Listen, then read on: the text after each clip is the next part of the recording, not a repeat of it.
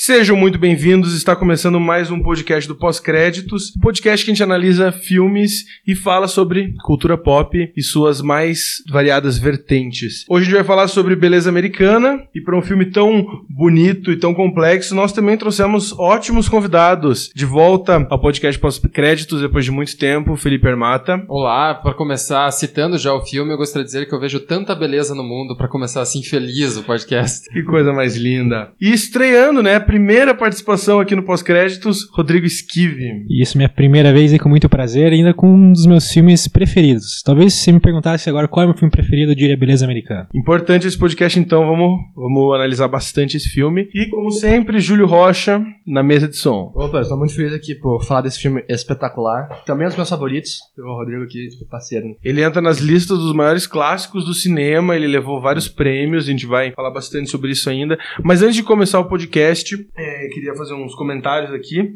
Várias pessoas vieram elogiar sobre o último podcast, a, a- a edição que a gente reformulou, né? Fez sobre o Exorcista. E é, queria agradecer os elogios de todos. Mas deixa o comentário, gente. Comenta no Facebook ou no site mesmo, porque isso ajuda, a gente tem lá registrado. Obviamente pode falar pessoalmente, É né? que é meio mas- propaganda, né? Se a pessoa vê o elogio do outro. Tiver legal a gente ouvir diretamente ali no nosso inbox e tal. Mas se você colocar lá, todo mundo vai ver que você elogiou, né? É legal pra gente. Lógico, daquele, daquele ibopezinho. Então, acho que pra gente começar esse podcast de beleza americana, eu queria que o Júlio explique por que beleza americana. Por que que a gente escolheu ou porque é o nome do filme? Porque essa, essa discussão é mais Por quê? Porque a gente escolheu, né? Ah, tá. Por que ele chama beleza americana? Eu não sei. Mas é, a gente escolheu o filme, porque a gente gosta muito dele. Eu gosto muito, falei, Matheus, vamos fazer o Beleza Americano. Ele falou, vamos. Aí a gente resolveu chamar o, o Rodrigo. E a gente achou que esse filme tinha um filme cara de Rodrigo. É. Aí a gente pensou. É, foi- e foi o primeiro, Rodrigo. A, gente- a primeira Eu pessoa que a eu gente devo pensou... ter falado que eu curto bastante esse filme. Pois eu é, falo sabia bastante que sobre esse filme. gostava, Foi bom saber. E o Armata, porque o Armata sempre tem boas opiniões, também imaginei que pudesse gostar. E a gente resolveu chamar esses dois convidados. Não tem, tipo, nenhuma data especial pra falar de beleza americana e tudo mais. Só porque é um filme bom e todo mundo deveria ver. E já, já ele vai fazer 20 anos? Não. Ele Ele tá com 15, né? Ele é de 99? 99. É, tá debutando, velho. Não sei fazer as 15 contas. anos, isso. 15 anos. Envelheceu super 17, bem, na né? verdade, nós estamos em 2016 e ele é de 99. É, não sei fazer contas. Calma. Não, me arrisco. Calma, é 17, tem razão. Não. é verdade, ele vai fazer 20, 99, a gente tá tem, é, tem razão. De fato é 17. É, é que Já debutou. Ok, esquece. Ele tá quase maior de idade. Daqui a pouco ele pode beber. Cara, eu- o que eu acho legal desse filme é que, além do- de ser um clássico, de ser um filme muito bom e de ter levado vários prêmios, ele traz grandes nomes, né? Então a gente tem aí o, o Sam Mendes, que hoje em dia é um puta diretor de cinema dirigindo o filme. Foi a primeira direção dele no cinema, inclusive. E Kevin Spacey, não tem como não falar do Kevin Spacey. O próprio Wes Bentley, que depois ele Sumiu. na TV ele tá fazendo American Horror Story, então, né, nada de tão prestígio como Beleza Americana. E só pra não parecer que, assim, que Sam Mendes era um iniciante total, ele era um diretor de teatro antes, que ele fez muito sucesso com as peças Oliver e Cabaré, né? Tipo, foi que lançou ele pro mundo e que levou ele a ser cotado pra dirigir esse filme. Inclusive, esse filme começa com uma ideia pra ser pro teatro, né? E percebendo que não daria certo no teatro depois que ele vai pra um roteiro adaptado pro Isso, cinema. foi um roteiro que teve muita dificuldade de sair do papel, né? Tipo, ele começou com uma ideia de teatro, não, não sei exatamente por que que não foi pro teatro, e foi muito difícil de algum estúdio aceitar a ideia de produzir Beleza Americana. Mas ele nunca tinha trabalhado com cinema. Foi a Ainda primeira. Não, primeira Não vez tinha feito cinema. curta, nada. Nunca sabe, vou até pesquisar aqui. Que estreia, né? Porra, espetacular. Que estreia pra um longo. E foi a Que estreia é bom estrear longo. bem, né? Gente, por favor. Mas posso dizer, é, foi o auge dele também. Há controvérsias. Há Já controvérsia. Posso levantar mais tarde? Mas é, mas é um dos melhores filmes que ele já fez, com certeza. Sim. Armato, eu queria. Vamos começar por você. Conte a sua experiência pessoal desse filme. Eu tenho uma relação que eu vi o filme duas vezes. Eu tinha visto há muito tempo atrás e eu tinha achado um filme muito legal. E eu revi agora pra gente é, fazer o podcast. E eu confesso que agora me marcou mais. Eu acho que, como é, experiência pessoal minha, e eu acho que a grande coisa que fica do filme, pra mim, eu encaro o filme como um grande ritual de passagem. Eu encaro todo filme como um grande ritual de passagem. Pessoal, se diz pra você. Não, do, do personagem e a minha relação com o personagem. Eu tô vendo que ele tá passando por um ritual de passagem. Foi isso que me marcou, é isso que eu acho que me prende. Se você for olhar, é, é a morte dele, ele já avisa a gente no começo que ele vai morrer, e isso, claro, que é um ritual de passagem. mas é o ritual de passagem de uma pessoa que estava acostumada com algumas coisas e tenta mudar para outras coisas. É uma pessoa que está acomodada com a vida, com a sociedade conservadora, com uma sociedade opressora e tenta jogar com isso e ter um ritual de passagem para algo diferente. E eu gosto muito de você mexer com as coisas, de você tentar não ficar acomodado com a vida. Então, talvez, por isso, justamente por isso, seja um dos pontos que tem me marcado a ideia de ser um ritual de passagem, de você falar assim, opa, peraí, o que estão me impondo, o que estão fazendo, eu posso fazer diferente. Não tem idade para isso, não tem momento para isso, e é isso que o, o Lester, que é o personagem do Kevin Space, faz, faz durante o filme todo. E é engraçado, porque eu e o Júlio, a gente, tá- a gente começou a tentar rever, né, mais uma vez hoje à tarde, e a gente, acho que o você comentou, né, ele tem muito de Clube da Luta, e são filmes muito próximos, assim. É, Clube é. da Luta, Magnolia e Beleza Americana são da mesma safra. E eles, eles debatem, eles trazem mais ou menos a, a mesma história, né. Rodrigo, fale um pouco aí sobre a sua experiência pessoal com o filme. Cara, Beleza Americana era um filme que meu pai falava, cara, você não, você não tá na idade de assistir isso. Você não vai entender. Daí eu com 17 anos tava de bobeira, acho que tava passando na Globo, num tela quente, uma coisa assim. Eu assisti e eu curti demais o filme, assim. E o que mais me chamou a atenção, assim, no filme é que ele é, ele é inspirador, de certa forma, pra mim. Porque acho que o ser humano, ele tem grandes prazeres. É, o prazer da, da, da, superação, de quando você tem alguma dificuldade, você supera isso, você tem prazer quando você supera, você tem prazer quando você relembra essa superação, quando você conta dessa superação. E a gente tem um outro prazer que é o sofrimento. A gente tem, a gente tem prazer e tem vício em sofrer. Inclusive tem estudos que dizem é um negócio químico, que você, quando você tá sofrendo, você libera substâncias e você se vicia nesse processo. E você fica viciado numa posição de vitimismo. E, e no filme ele, ele sai dessa posição de vítima, nesse estado letárgico de vida, e se su- supera isso é, e, e dá a, a volta por cima. Assim. E isso é, foi ba- bastante ins- inspirador e, e animador, e isso tem um magnetismo pra mim, e, isso me chama muita atenção no filme. Eu posso fazer um adendo? Acho que nessa questão de- dessa passagem dele, né, de- dessa mudança dele, eu, eu acho que a, morte é simbólica, né? Tem uma frase que eu marquei aqui no começo do filme que é interessante, que ele já começa falando, de certa forma eu já estou morto, né? Nessa ideia de estar letárgico, de estar parado, de estar numa vida acomodada, né? Então depois ele vai se reconstruir a partir disso. A gente pensa que a morte é o fim do filme, mas na verdade ele estava morto e ele se reconstrói, né? Acho que isso é interessante. Eu queria aproveitar e falar uma teoria que eu vi que eu gostei muito do filme, que é uma teoria de que o filme inteiro eh, se passa no momento que ele leva o tiro. Eu acho que isso tem a ver com a experiência que a gente tem com o filme também. Porque é aquela brincadeira que a gente escuta desde criança, que quando você morre, você ou você vê a vida inteira passar, né? Então seria mais ou menos como se eh, ele levasse o tiro e a gente vê a vida inteira dele passar, e isso é o filme, e aí depois a gente vai ver o momento que ele morreu. Que é uma coisa que você fala, ah, é 6 segundos, é 8 segundos, é um filme, né? Então é o momento da morte, então acho que também é um, é algo pra pensar nisso dessa troca, da passagem, da transformação dele. Então, uma coisa que o Rodrigo falou que o pai dele falou que não era hora pra você ver o filme, eu acho muito interessante, porque eu vi esse filme também, tipo, eu devia ter mais ou menos a idade que você viu, uns 17 anos. E eu vi, gostei muito. Eu lembro que eu quis mostrar pra uns amigos meus, e eles assistiram e dormiram. Eu fico puto, sabe quando você quer mostrar um filme bom e a galera não colabora, tipo, dorme, fica mexendo no celular? Nossa, que puto. E hoje em dia, tipo, eu revi o filme pra gravar o podcast, eu super entendo que ele é um filme que, por mais que eu acho, a gente já falou isso de envelhecer e tal, por mais que ele não tenha é, ganhado tanto, perdido tanta é, inovação, né, sei lá, nesse tempo, ele não é um filme pra qualquer um. E é um filme que você tem que você tem que estar disposto a ver, você tem que estar querendo entender o filme pra comprar aquela ideia e entrar na pira, né? Mas o filme nos dá uma resposta pra isso. Se você for pegar aquele discurso panfletário do final do filme, do Lester, é uma das últimas frases que ele fala assim, ele tá dando um discurso sobre a vida, sobre o tempo, ele fala assim, ah, se você não tá entendendo isso agora, um dia você vai entender. E encerra o filme assim, né? Ele fala, se Só você não tá créditos, entendendo, né? você vai. Cara, é muito bonito, assim. Eu acho que esse filme tem muito disso. Ele tem muitas. é, por mais que ele seja um filme que ele é, jogue na cara, principalmente da, da sociedade norte-americana, né?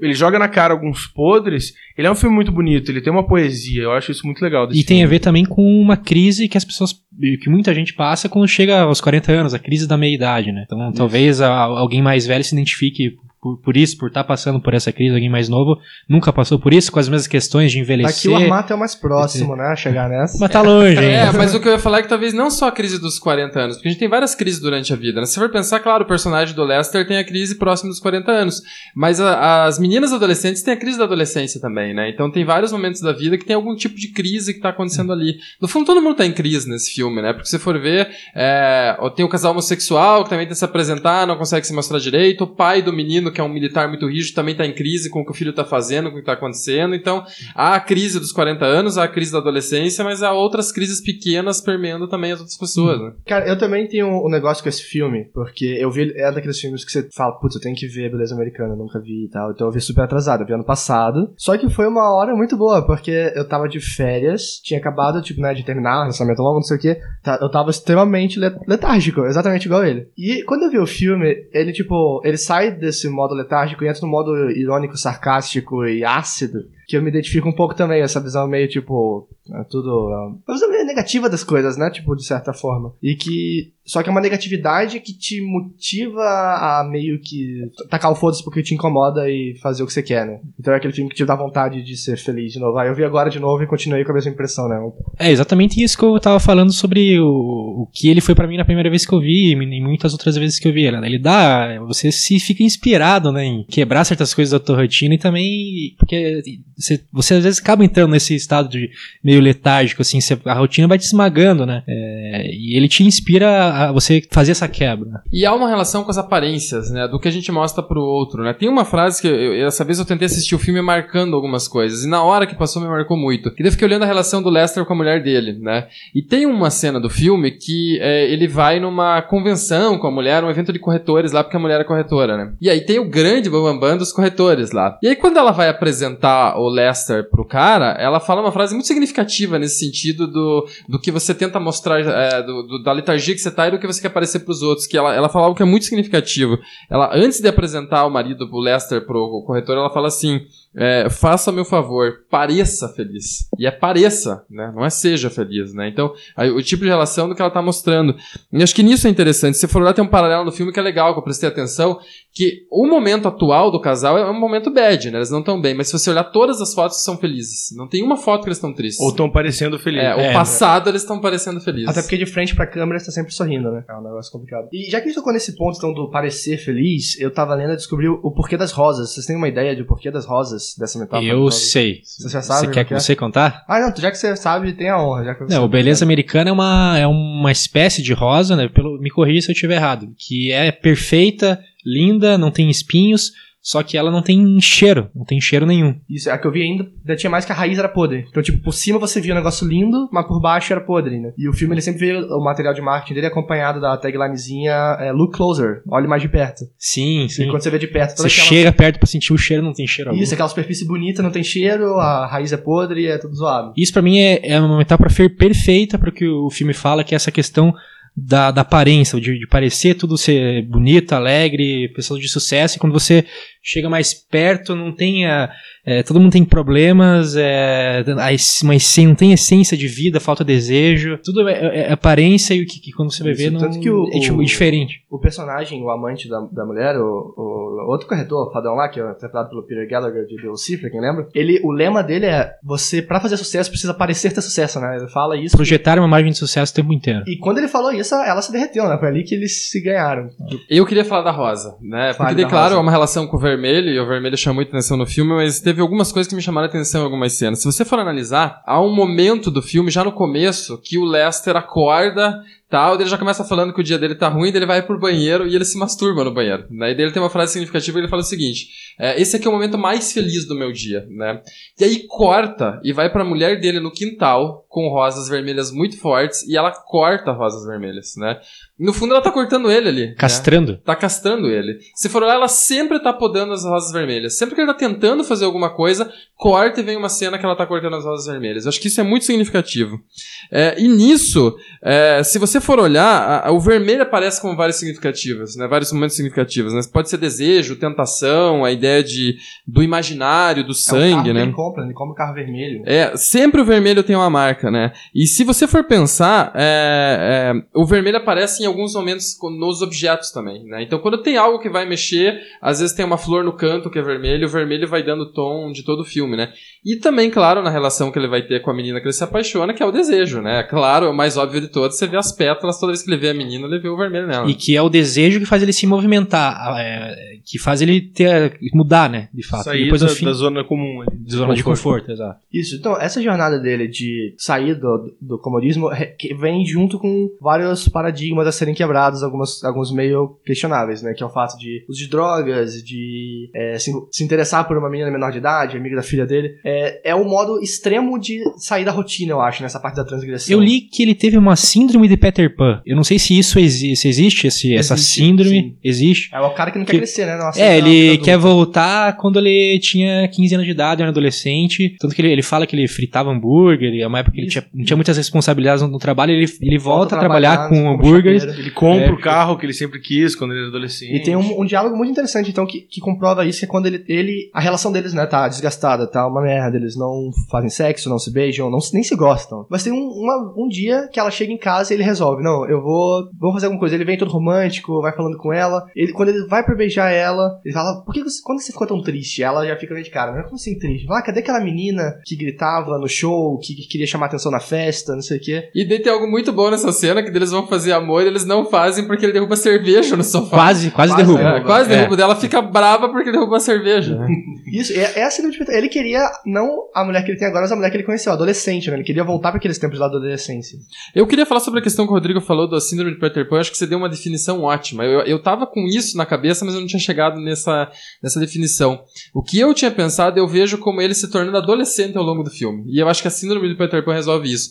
Se você for olhar, ele vai, ele vai rompendo com todas as responsabilidades e todas as grandes questões da vida adulta de uma maneira de propósito, pelo que a gente já falou, e ele vai se tornando um adolescente. Porque tudo que ele vai fazendo deixa ele um adolescente. E eu não, não tô falando isso como uma crítica, mas bem no sentido dele se libertar e de ter uma vida que talvez aquele adolescente queria ter e não as coisas que ele foi aceitando. Né? É, que é algo mais simbólico ele chutar o emprego dele da maneira que ele chuta e ele vai trabalhar numa lanchonete de fast food. Né? É o emprego do adolescente, e né? de- ele não quer responsabilidade. Quando ele faz a entrevista de emprego e o pessoal fala, não, mas não tem vaga pra gerente, seu currículo é muito qualificado, fala, não, eu quero a menor responsabilidade possível, é isso que eu quero. Ele tá abdicando de um emprego de sucesso, de uma carreira de sucesso, porque ele não quer responsabilidade, ele só quer, né, fazer, o- viver a vida ali. E o jeito que ele se apaixona pela menina é quase como um amor adolescente também, né? Porque ela fala que ele, a, a menina fala que gosta do cara musculoso, ele vai malhar, né? Então é um amor quase adolescente. Platônico, ideli- idealizado, né? E outra coisa, ele se descobre interessado por ela na escola. Tipo, eles estão na escola durante a apresentação no jogo de futebol, sei lá, enfim, ela é cheerleader. E tem aquela cena, tipo, meio psicodélica, meio deli- delirante dele vendo ela e todas as rosas aparecendo. Cara, ela- espetacular essa cena. É né? demais, É né? bastante marcante. E o jeito que a cena se fecha, né? Porque ali nitidamente é aquilo, um olhar pro outro, né? É um estádio, é um lugar com milhões de pessoas, mas ali se fecha, né? Ele só vê ela, ela só vê Eu ele. acho que tem uma. a- a- se eu me lembro, o take é dele sozinho na, na, na plateia, né? Com um foco de luz, né? Isso. Começa, né? Ele cheio, cheio de gente, ela dançando com outras vai pessoas. fechando. E daí eles vão, vão fechando e vai excluindo. a- E a gente foca nele nesse caso, mas tem muito da importância do personagem dela. É, não foi só ele que se interessou por ela, ela se interessou por ele, né? Porque ela é uma menina extremamente insegura, mas que não deixa isso transparecer, né? É, a Ela questão das aparências, né? Exatamente, Aparenta ela é ser uma menina a- muito segura, A grande líder de torcida, a menina que faz sexo, que tem vários namorados. desejada por todos. que se, é, se sente desejada, que fala que é ótimo que os caras olhem pra ela com segundas intenções, porque aumenta a chance dela ser modelo. Ela fala exatamente isso no filme. E porque ela, assim como a mulher do Lester, a Carolyn, e o, o a gente não falou dele ainda, mas é o pai do Wes Bentley no filme, são personagens que vivem uma mentira, né? Eles, enquanto o eles, assim, eles vivem uma mentira que eles criam. É o sobre o poder da nega- negação, é um assunto muito grande no filme, de negar que você não tá exatamente feliz, que você não é quem você acha que é, enquanto no filme E negar que você não se encaixa, acho que tem a questão do American, American Way of Life. Você, você não se encaixa naquilo, mas você quer tentar se encaixar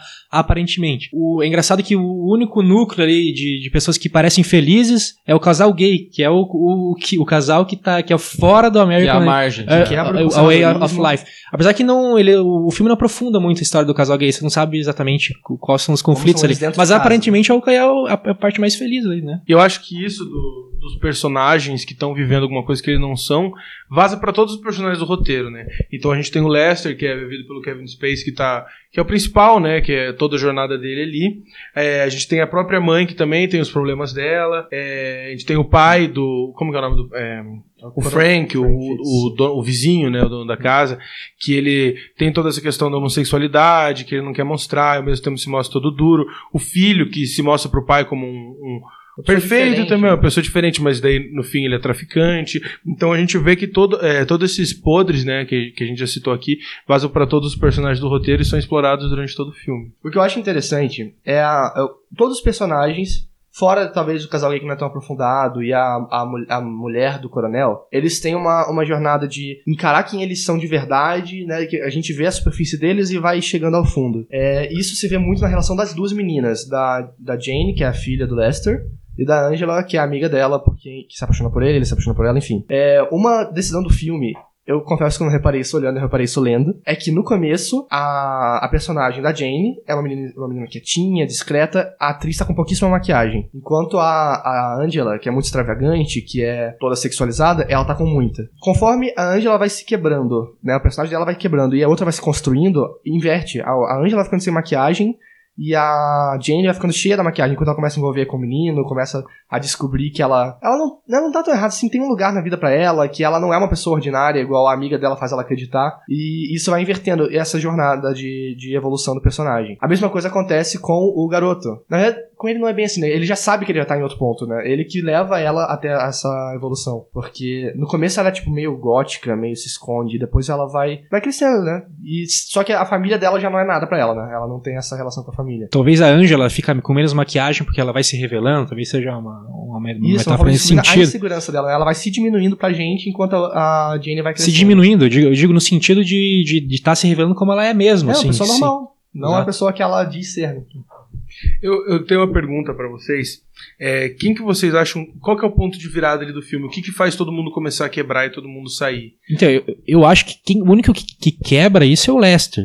O, quem humaniza é o Lester. O resto a gente entende os conflitos, mas quem se humaniza mais e quebra isso é o, é o Lester. E o grande motor dessa mudança é o desejo pela Ângela. Eu tenho duas coisas nesse sentido que eu queria falar. A primeira, eu vejo que todos os personagens estão presos. Presos aos estereótipos, à marca, ao conservadorismo e tudo mais, mas só o Lester se liberta. Por mais que os outros estejam próximos, pra mim os outros não se libertam. Quem se liberta é o Lester. E, e não é que é um ponto de virada, mas eu vejo como uma- uma- um bom momento do filme, eu, eu vejo os dois jantares como algo fundamental no filme. Se você for olhar o primeiro jantar, o Lester é completamente é, é, é submisso, a mulher manda, Retraído, né? é, assim, ele apanha no jantar inteiro e ele aceita aquilo. Aí ele vai se transformando, o segundo jantar ele toca o terror, né? Aí é um outro Lester, ali já é o Lester transformado. Cara, interessa- interessante ter falado isso, que eu li essa tarde uma, um texto falando sobre e, e apontando essa questão do jantar. No primeiro jantar, que ele é mais submisso, tem um buquê de, de rosas, beleza americana. E nesse jantar que tem a quebra, não tem o- as rosas em cima da mesa. Tipo, como se aquele, esse jogo de aparências não tivesse mais lá nesse segundo jantar. Boa, e é verdade, né? Ali, ali eles estão cruz, né? Ali é outra história, né?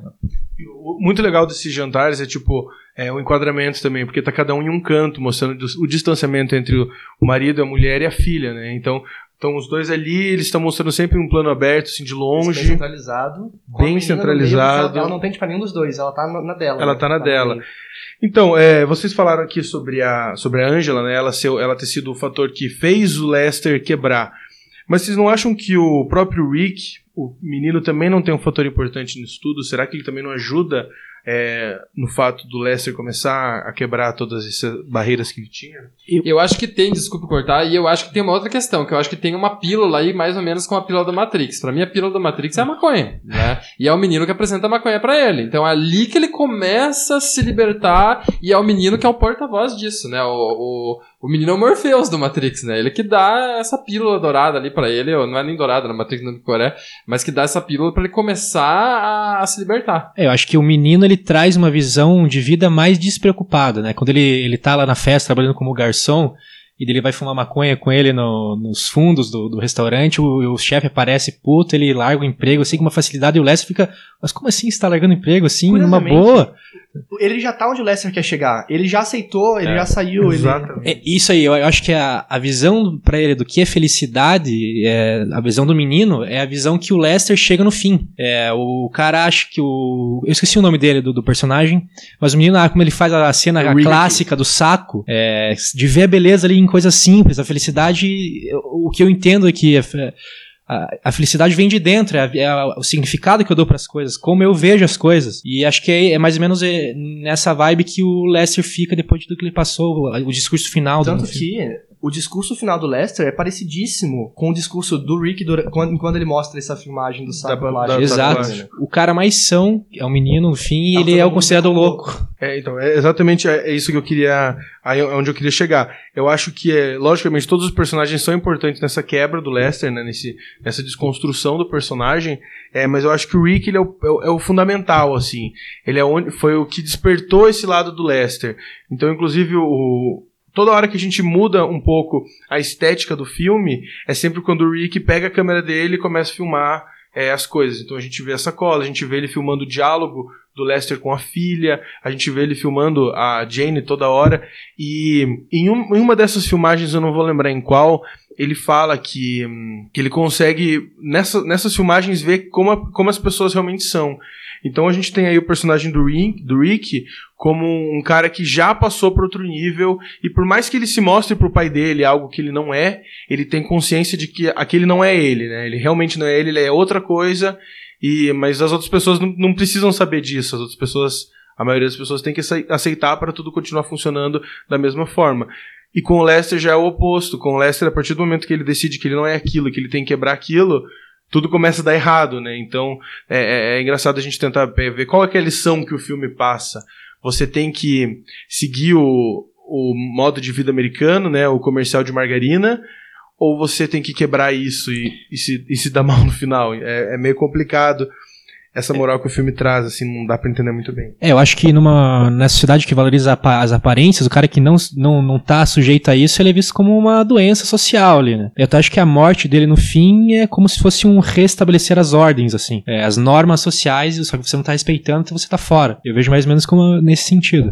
E do menino que a gente falou que ele apresenta esse modo mais solto pra ele, como na cena lá do garçom, apresenta a maconha pra ele. Eu acho que ele apresenta um, um terceiro ponto também, que é o voyeurismo. O voyeurismo é conduzido pelo menino, porque é ele que tem essa cara de filmar, é ele que tem essa cara de descobrir o escondido, de ver o que as outras pessoas estão fazendo, e que isso vai acontecer com outros personagens do filme também. O pai dele vai ser um voyeur e até interpreta errado quando o filho vai entregar a Cara, droga e acha que tá é acontecendo uma outra boa. coisa, né? Ou o próprio é, é, Lester, que ele é extremamente voyeur com relação à amiga da filha dele, né? Ele liga pra ela, ele fica no quarto ouvindo pra ver o que eles estão falando, então ele também é um- tem um terceiro elemento aí que é o voyeurismo. E tem outra coisa, esse voyeurismo dele nos convida a enxergar as coisas de forma diferente. Porque o filme é todo com planos. Geralmente câmera parada, tem pouco movimento, são enquadramentos centralizados, bem, bem certinhos. Mas quando você vê a filmagem que ele faz, é com a câmera mexendo, com zoom, é, e ele sempre focando em coisas aleatórias, tipo, enquanto tá lá a Angela seduzindo na janela, dançando, ele pega e dá um zoom estouradíssimo e pega o reflexo da menina no espelho. É uma das cenas mais bonitas do filme, eu acho. E essa imagem foi feita de- pelas mãos do próprio Sam Mendes, o diretor, né? Ele pegou a câmera e filmou, deu o zoom estourado. E mesmo quando a... a- sem a Angela, mas quando a, a Jane tá na janela e ela tira a roupa pra ele, quando ele, ele vai dando zoom, vai dando zoom e ele corta os seios dela pra cima, né? Ele pega pra cima mesmo, só o rosto dela. Porque ele, ele convida a gente a enxergar a beleza nas coisas menos óbvias, sabe? Enxergar o plano diferente, o plano torto, o plano com zoom, o plano estourado. Parar, não olhar pros peitos e sim pro rosto. É o, é o convite que ele faz pra gente e pro Lester a enxergar as coisas de uma forma diferente. Profundo foi isso. Foi bonito, cara. Esse diálogo todo muito, muito cabeça. Por sinal, só pra acrescentar isso, o filme começa com essa câmera amadora, né? É ele, e aí já tem o diálogo da filha falando: você quer matar ele? Você poderia matar ele, que é ela falando do pai, né? E é uma cena que se repete depois. É, e ao mesmo tempo também nisso do voyeur, ela, ela é a menina mais fechada, né? A amiga seria a amiga mais solta, que já tem uma vida sexual ativa. Que a gente descobre depois que é uma mentira, mas no fundo é a filha do Lester que a gente vê nua primeiro. Né? É Sim. antes que a outra menina. E sem foco na nudez dela, né? O foco no rosto. E outra coisa também é que, uma curiosidade. O filme, a ideia de- desse filme todo surgiu na cabeça do Alan Ball, que é o roteirista, num dia que ele tava tomando um café, olhou pro lado e viu uma sacola de plástico voando. Aí ele pensou, ele escreveu essa cena primeiro, sabe? Foi a primeira coisa que ele escreveu, e daí o filme se desenrolou. E que, putz, é genial, né? Porque essa, essa cena do saco plástico é a coisa. É tão aleatória, e, mas é tão. Mas É ela bonito. marca, né? Ela marca. E ela é simples, ela é. E, e é bonito não só pelo, pela cena do saco plástico, mas sim pelo que ele fala, é, pro que representa pra ele e tal. Eu gosto muito do personagem do Rick, eu acho que é um dos meus preferidos do filme, assim. Lógico que o Lester é o Lester, é, o, é um ensaio ali do Frank Underwood, mas querendo ou não. Eu queria falar isso. É o É, Rick. como agora eu, vi, eu, eu revi já tendo o Frank Underwood como referência, né? Em alguns momentos eu via o riso do Frank Underwood. Claro que o, o Kevin Spacey é um baita ator, mas o sorriso é dele, né? Tinha uma hora que eu olhava e falava assim, eu vou votar nesse cara pra presidente dos Estados Unidos. Até- mas até eu quebrar a quarta parede, né? Que é o falar com a gente, que ele fala durante quase várias partes do filme, é, é muito o que o Frank faz, né? O filme veio bem antes de House of Cards, mas não tem como não lembrar, não tem como. eu não vi House of Cards, mas esse negócio do sorriso me marcou muito. Inclusive, a última cena, que é a morte dele, ele caído com um sorriso no rosto, eu queria pegar aquele frame, fazer um quadro, colocar no meu, no meu quarto, assim. Eu acho muito bonito. assim, O cara morreu feliz. Assim. lembra, Tem uma curiosidade disso, desculpa fazer um adendo, que é essas coisas de Facebook que rola, que é muito bom. Que o Kevin Sp- Kevin Spacey tem esse sorriso muito engraçado, né? Era um, um jogo de beisebol, acho, alguma coisa assim nos Estados Unidos. E aí ele. Tá todo mundo com a máscara do Kevin Spacey e eu não sei porquê. E aí esse sorriso feliz, né? E aí você vai vendo várias pessoas com a máscara, de repente uma pessoa abaixa a máscara e é o próprio Kevin Spacey fazendo sorriso. Se eu achar esse vídeo, eu vou colocar o link dele no A post Liz aqui. Cláudia, que é colunista do pós-créditos, tem esse vídeo. Se a gente pedir pra Ah, ela, ela posta aí nos comentários aí Beleza. embaixo. Então, e é engraçado porque o Kevin Spacey é um ator que já existia, obviamente, antes de Beleza Americana, mas foi Beleza Americana que trouxe ele pros, pros olhos do, da crítica, né? Lógico que foi só o Frank Underwood que, que fez ele se destacar pro grande público, mas o Beleza Americana fe- deu ali um Oscar pra ele, né? É, não, assim, até antes do Frank Underwood ele foi, tipo, Lex Luthor e tudo mais, né? Mas acho que o Beleza Americana foi o ponto de virada, assim, pra ele, né? Foi onde ele ganhou o E Oscar. eu vejo que ele é muito bom fazendo esse personagem mais quieto, ao mesmo tempo irônico. Sarcástico. Ele sabe fazer isso de uma maneira brilhante, né? É muito bom. Eu acho que a gente falar sobre atuações, as atuações desse filme são muito boas. E, e elas são. Eu acho que elas pra mim não são atuações de um filme de drama. É um filme de drama. Ele, eu até conferi aqui, ele concorreu ao Globo de, o Globo de Ouro, que geralmente divide em drama e comédia, como drama. Mas são umas atuações tão de comédia, sabe? Exageradas. Aquela cena do diálogo da- na mesa, que o Armado contou a segunda delas, que eles estão discutindo muito. Quando eu vejo aquilo, eu imagino que se tivessem risadas no fundo, seria um episódio de Friends. Se não, se coloca claro que dá pra rir, porque é um texto ácido, né? E eu, acho que aí é a mão do Alan Ball. O Alan Ball é o roteirista, ele roteirizou também True Blood, ele roteirizou Six Feet Under, e são ambos, ah, são ambas as séries da HBO que elas são dramas, mas elas trazem essa ironia, essa acidez no fundo. E isso tem muito no roteiro do, do Alan Ball em Beleza Americana. Esse diálogo da mesa é muito bom. Tipo, é, é- é tenso, né? Ele, ele, ele tá mostrando pra elas que ele não quer mais aquilo, mas ao mesmo tempo tem uma ironia, principalmente no texto da mãe. Eu acho o texto da mãe muito bom nesse filme. Isso. Eu vejo uma outra cena também brilhante que vai muito pro humor e que poderia ter uma risada de fundo, que é a cena na hora que ele tá trabalhando no, no- na lanchonete e chega a mulher dele com a Nossa, mãe. né? muito boa. Ali todo mundo desconcertado e e ele com cinismo ironia. gigantesco. É muito bom E, aquilo. e é uma cena. É, é pra ser desconfortável. E é desconfortável. Mas se você coloca a risada no fundo, você vai rir junto, entendeu? Vira uma, uma cena de Friends. É, eu também acho, por exemplo, a cara que ele faz quando ele tem o flash de que ele tá. Quando a Angela entra na casa dele e fala que vai dormir lá e ele cospe a cerveja no chão, entendeu?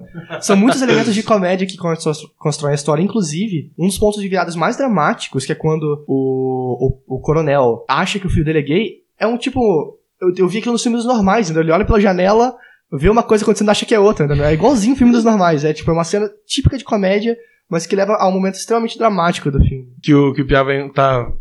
Ele abaixa pra. E o Kevin Spacey com o braço É, pra cima. cara, eu nunca vi alguém se sentir, tipo, tá tão de boa com o outro falando baseado, tipo, muito bom.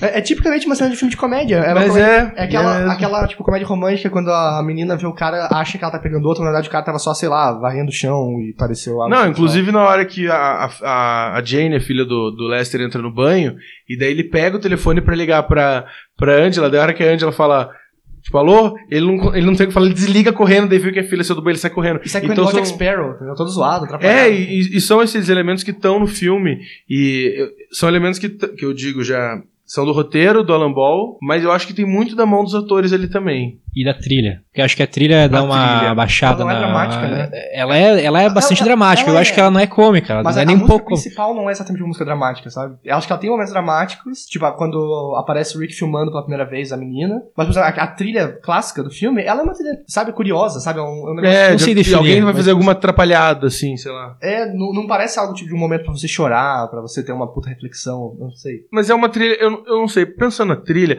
eu acho que a trilha reflete muito isso que a gente já falou do, do Beleza Americana. porque é uma trilha mais descontraída, mas que tem alguma coisinha que incomoda. Sabe quando tá tocando e você sabe que vai acontecer alguma coisa ali, mas também não tá acontecendo? Não sei.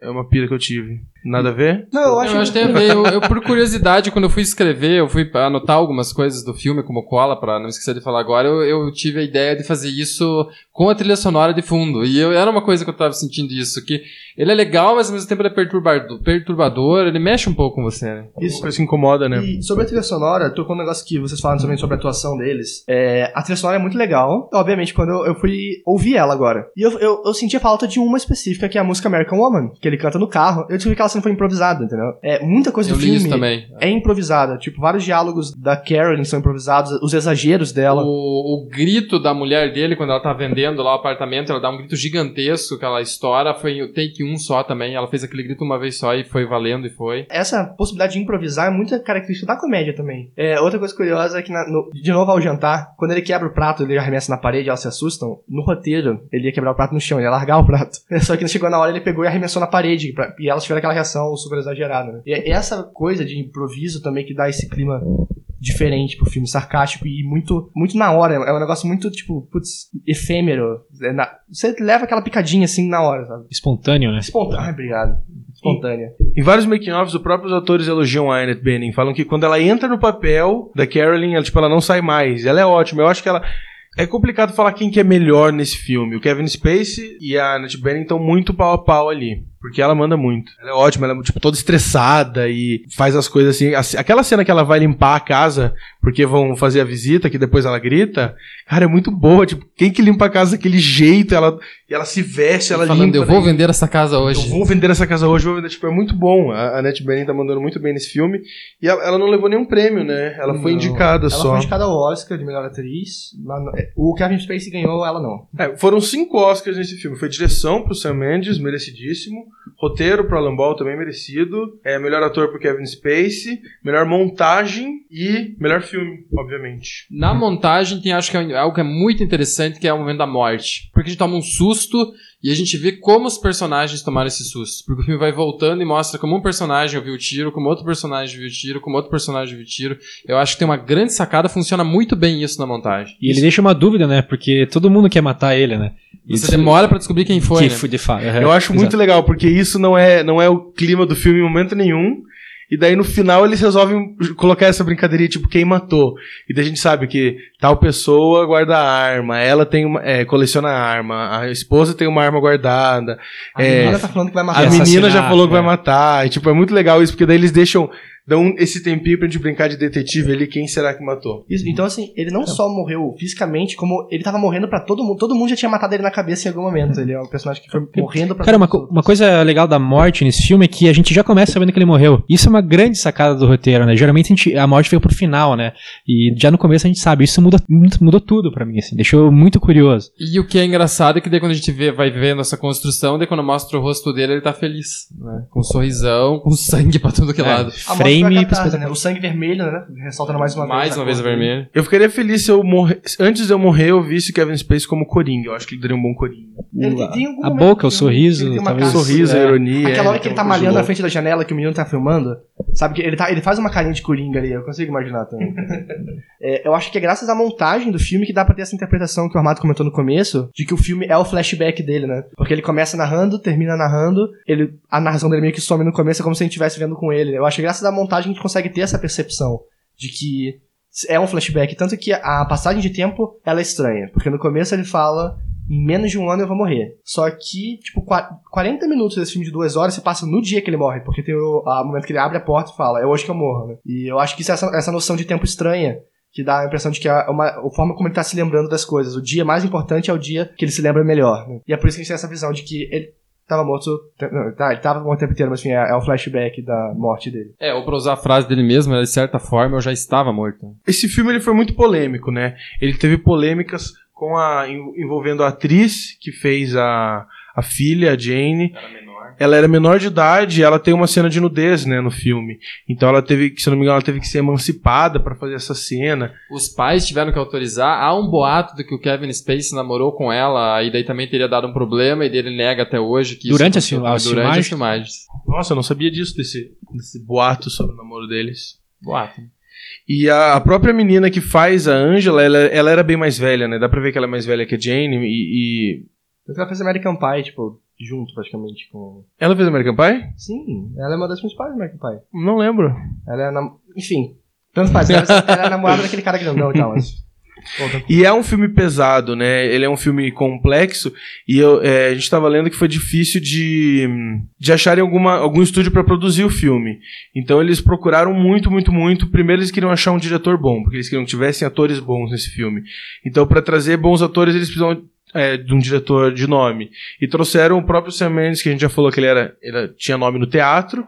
Ele dirigiu esse primeiro longa dele, daí com ele ele já falou: Eu quero o Kevin Spacey e quero a Annette Bening nos papéis principais, e foi o que foi. Só assim eles conseguiram, então, é, falar: Acho que a melhor produtora, a melhor estúdio que pode querer produzir nosso filme é a Dreamworks. Então eles foram atrás e tal. Então qualquer. Todos os extras que você vê desse filme, todos os making-offs, tem o Spielberg ali comentando, né? Ele não chegou a produzir, mas ele é, o- é o padrinho ali do filme. É, outra lenda que circula é que o Spielberg leu esse roteiro, ele se emocionou com o roteiro, chegou a chorar com o roteiro e ele falou assim: façam do jeito que está.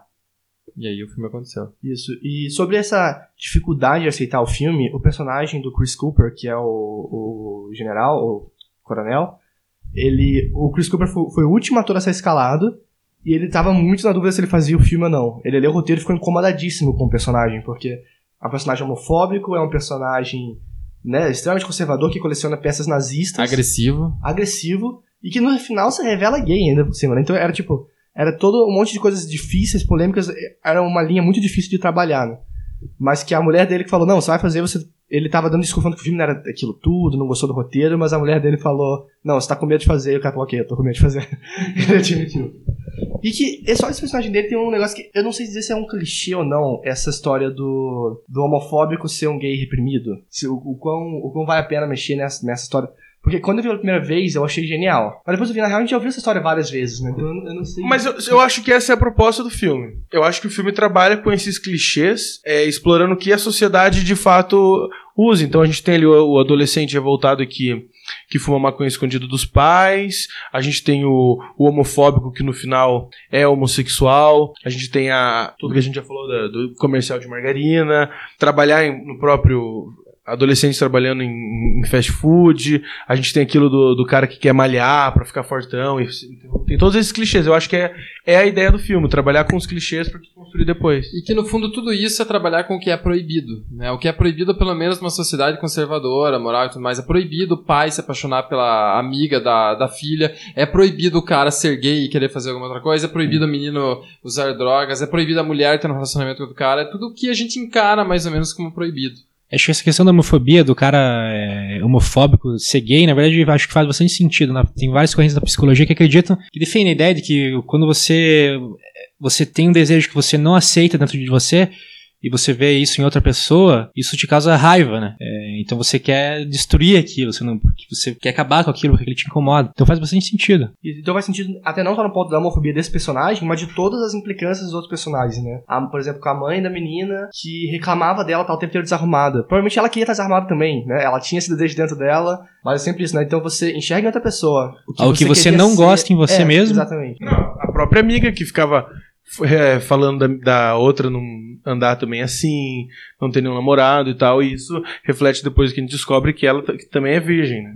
Outra questão- Não é mais. Não é mais. Vamos falar, vamos falar de questões polêmicas. Vamos. É, ele desistiu de, né, fazer sexo com a menina quando descobriu que ela era virgem. Por quê, exatamente? Vocês, vocês conseguem pensar numa resposta? Eu acho que primeiro ele queria fazer sexo com aquela menina que ele idealizava. E essa idealização foi quebrada na hora que ela disse que ela era virgem. Então já não era a mesma menina, vamos dizer assim. Eu confesso que eu não me perguntei por quê, mas eu achei uma boa sacada ele não fazer sexo com ela. Não sei porque na hora eu falei, puta, legal. Porque se ele pegasse ela, eu acho que quebraria um pouco a história ali. Porque ainda, ainda continua na ideia do idealizado, do fetiche, porque no fundo ele não consumou, né?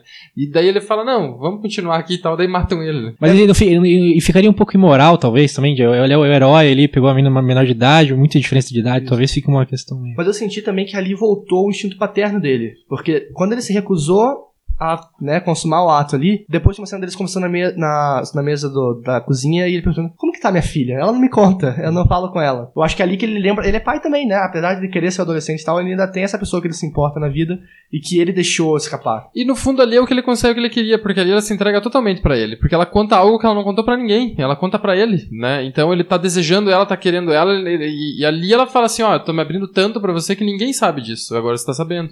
Eu acho que a- a- uma grande questão desse filme é que a gente já falou, o Lester ele é o personagem que mais mudou, né? Que ele mais resolve quebrar. Só que ao mesmo tempo que ele quebra todos esses paradigmas e muda, ele se torna alguém que ele não é. E ele só volta. Ou talvez ele se torne alguém que ele deixou de ser. Que ele queria ser e que não ele queria conseguiu ser. Mas a questão é, quando a menina conta pra ele a verdade e volta o instinto, pat- instinto paterno dele, é ele realmente sendo ele mesmo, sendo autêntico, e não querendo se construir pra alguém. Então, acho que talvez a gente possa traçar, traçar essa linha da história do Lester assim. Ele era um cara que vivia uma vida que as outras pessoas queriam que ele vivesse. Então, ele começou a viver uma vida que ele queria que ele fosse.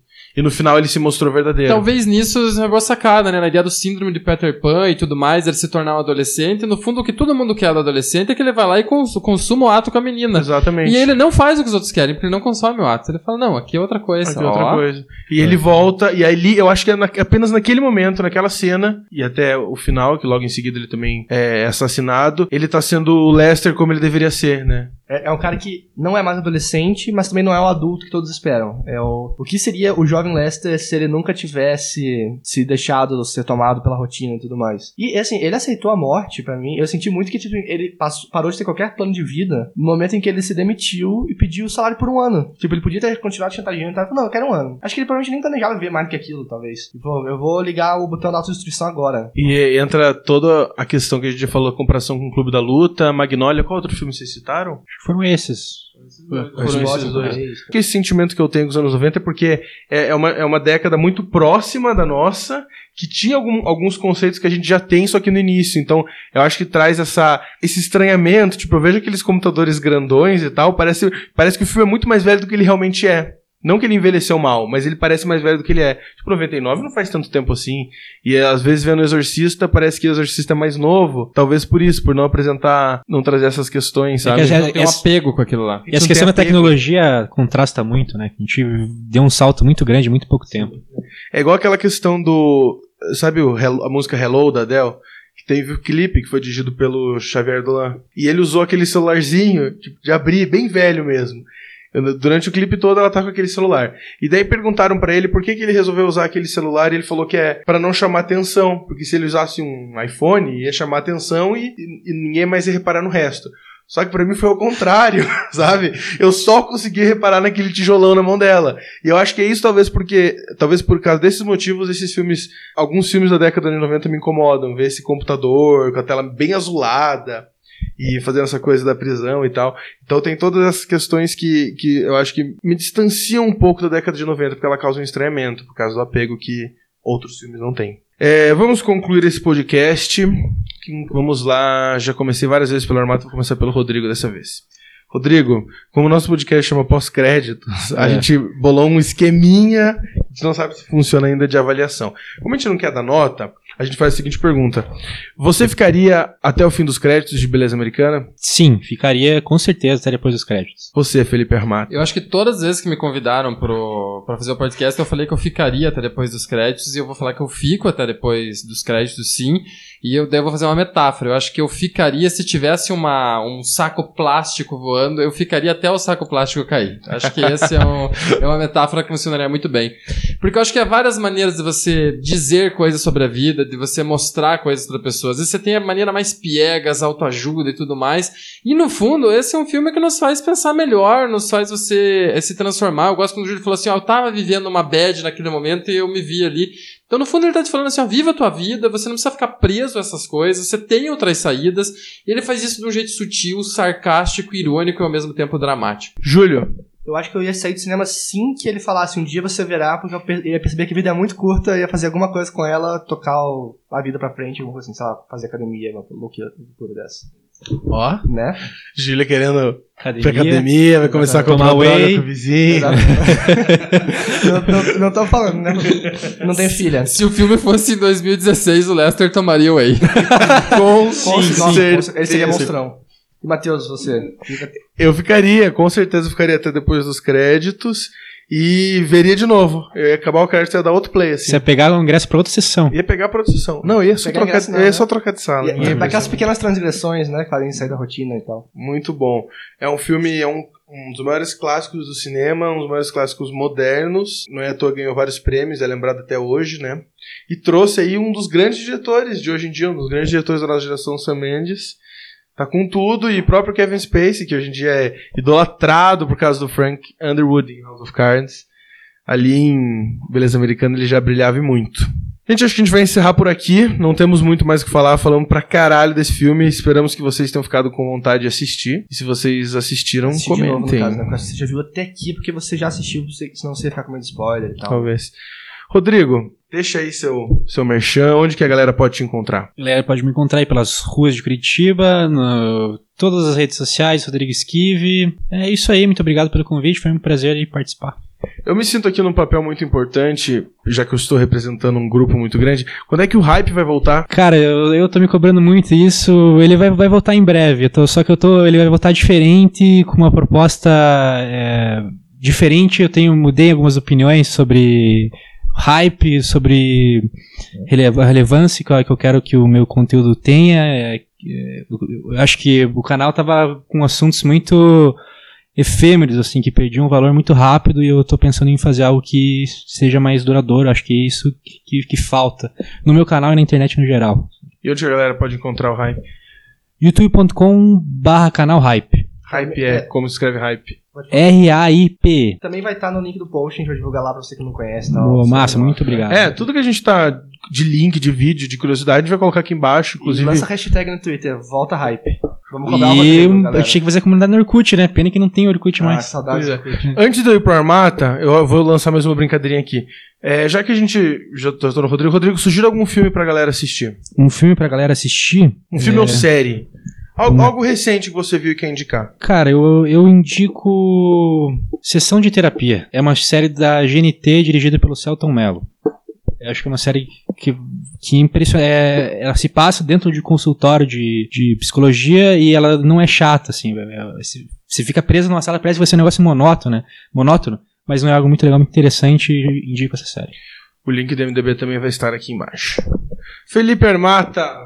É, gente, eu esqueci a pergunta. Os dois filmes que eu Primeiro indico. você ou- agradece, ou- Felipe Armato. Ah, é. Obrigado, Felipe, pela presença mais uma vez. né? Armata, Matheus. muito obrigado pela presença. Então deixa aí onde que a galera pode te encontrar. Me encontra nas redes sociais, qualquer rede social, procurando como Felipe Armata, você me encontra. Eu vou indicar o, o filme. Eu queria indicar dois filmes, se me permitam. Manda brasa. indicar uma a mais. É, eu sempre gosto de indicar alguma coisa que eu vi recentemente. Eu vi um, um filme que eu não achava nada que seria legal, eu gostei muito no cinema. Que é um filme chamado Dois Caras Legais, com Russell Crowe. Eu quero muito ver esse filme. É muito bom nessa ideia do sarcasmo, da ironia que a gente tá falando aqui no, no Beleza Americana. Ele tem um sarcasmo e ironia que é brilhante, é um filme que você não acha que é legal e o filme é sensacional, vale muito a pena ser visto. E já que a gente tá numa discussão de, da vida, do que pensar do que tá fazendo, eu vou indicar um filme que eu não vi inteiro, e eu vou cometer essa de indicar um filme que eu não vi inteiro, que eu vi do meio pro fim, que estava passando na TV. Eu vou indicar um filme chamado Meu Amigo Hindu, que é o último filme do Hector Babenco. E eu vi na Globo no fim de semana que ele morreu. A história do filme é genial e eu acho que tem a ver com essas discussões de pensar o que é a vida. Olhem que louco. O Hector Babenco tinha um câncer, ele sabia que estava mal, e ele tem a ideia de fazer um filme sobre um cara, cineasta, que está no fim da vida, tentando fazer um filme e que está com câncer. Ou seja, o filme é sobre ele mesmo. E ele faz essa história, ele consegue é, é, mostrar, consegue gravar o filme. é, ele coloca algo que eu acho sensacional: ele coloca a Bárbara Paz, é a mulher dele até ele morrer. Ele coloca a Bárbara Paz pra interpretar a Bárbara Paz. Tanto é que é uma, uma sacada no filme, que é uma brincadeira que é muito boa, que a Bárbara Paz. é, entra e daí ele, ele brinca com a questão do reality show, porque ele conheceu a Bárbara Paz no, no- na Casa dos Artistas. E a Bárbara Paz é uma boa atriz, né? E o Babem com um grande diretor. E uma das cenas do filme ela chega falando assim: ah, não ligue pra aquilo lá. Ele, não, eu gostei daquilo, votei pra você ficar, né? E é um filme que fala sobre isso, sobre a vida, sobre o que é estar no fim da vida, sobre o que é pensar essas questões. E eu acho que é brilhante porque efetivamente foi o último filme do Babenco. Ele conseguiu fazer um filme biográfico como o último filme. Ele terminou o filme, um ano e pouco depois ele morreu. Então, e se a gente for pensar no que a gente tá falando da beleza americana, da morte, da vida, eu acho que funciona muito bem, né? E tem a despedida que você sempre pede, eu vou terminar do jeito que eu comecei. É, fiquem felizes porque há tanta beleza no mundo, né? que é o que o, Lester fala. Eu e o Júlio não vamos dar indicação porque a gente tem que indicar em texto, então a gente vai escrever mais pós-crédito dessa forma. Obrigado, amigo. Eu acho que a gente podia se despedir desse podcast ao som de hum, Firework da Katy Perry. É verdade. Vocês já repararam como Firework começa com uma referência à Beleza americana. americana? Ela, a primeira linha, quer dizer, pode não ser, né, pode ser uma coincidência, mas a primeira linha do, da música... Pra gente é, caralho. Você já se sentiu como uma sacola de plástico voando no ar? Ah, Katy Perry. Com isso tem que terminar o podcast. com certeza. Então, A gente gente, cantando? Com a gente cantando? Não, tô brincando. Aí, siga nossas redes sociais, Siga primeiro. curta nossas páginas no site, Facebook, www.postcredits.com.br entra, manda e-mail, faz tudo que você puder fazer, faz correndo e manda pra gente que a gente vai responder, a gente vai ler e vai te chamar podcast. Juro por Deus. E agora o refrão da música vai subir. Um grande abraço. Beijo. Vida longa ao pós-créditos. Sempre. boa. Alta beleza. É, Acho que outra curiosidade que a gente deixou de falar que eu acabei de ver nas minhas anotações é o, o filme só foi oferecido pro Sam Mendes dirigir depois que eles já tinham oferecido para outros 20 diretores. Então o Sam Mendes ficou. Era o 21 primeiro. E que escolha, né? Porque a direção desse filme é fenomenal. É, e o Sam Mendes curte esse tipo de história. Tem um filme, outro filme que ele dirigiu também chamado Foi Apenas um Sonho, que é muito parecido é, nessa temática assim de mostrar a vida da classe média, as Que hipocrisia. é o da Kate Winslet com o Leonardo DiCaprio, né? Exatamente, É o casal um de excelente Titanic. filme. É, E a excelente. mesma temática. é a mesma temática. É muito bom também, re- recomendo aí quem estiver ouvindo e gostou de Beleza Americana, provavelmente vai gostar bastante de Foi Apenas um Sonho. É, ele puxa, acho que dos anos 50 ou 60, são temáticas da época, mas é justamente do proibido, do que pensar, do conservador, do posicionamento de cada um. Bem lembrado. E falando em Sam Mendes, só- essa é uma curiosidade completamente inútil, é só tipo engraçadinha. Quando eles estão indo pra escola ver a apresentação de dança da filha, o Lester fala, putz, eu queria estar indo ver a maratona de, James Bond que tá passando na TV. O Sam Mendes veio a dirigir dois James Bonds um pouco depois. eu achei isso curioso. Outro, estamos na, na linha de curiosidades meio bobas. Vai. Tem uma, uma, uma curiosidade também que na, na primeira cena que aparece o Lester trabalhando, aparece ele refletido no, no monitor do, do computador dele e os códigos do, do, do computador é, fazem. É, parecem uma Barra de prisão, né? cela ba- barra de prisão. É verdade, uma vertical, Ele parece que ele né? tá preso. Que é o que eu vejo que pra mim todos os personagens estão presos. Eu acho que o filme remete a essas Uhum. coisas. Por sinal, sempre é legal você ver filme dos anos 90, o computador gigante, né? A tela azul, a tela verde. É uma coisa que a gente viveu e que passou e hoje é outra coisa, né? E é legal quando você revê, né? E mais uma coisa também, nessa mesa dele, se você olhar bem atento, você vai achar escrito lá, Look Closer, que é a, a tagline do filme. Sim. Eu tava comentando com o Júlio hoje.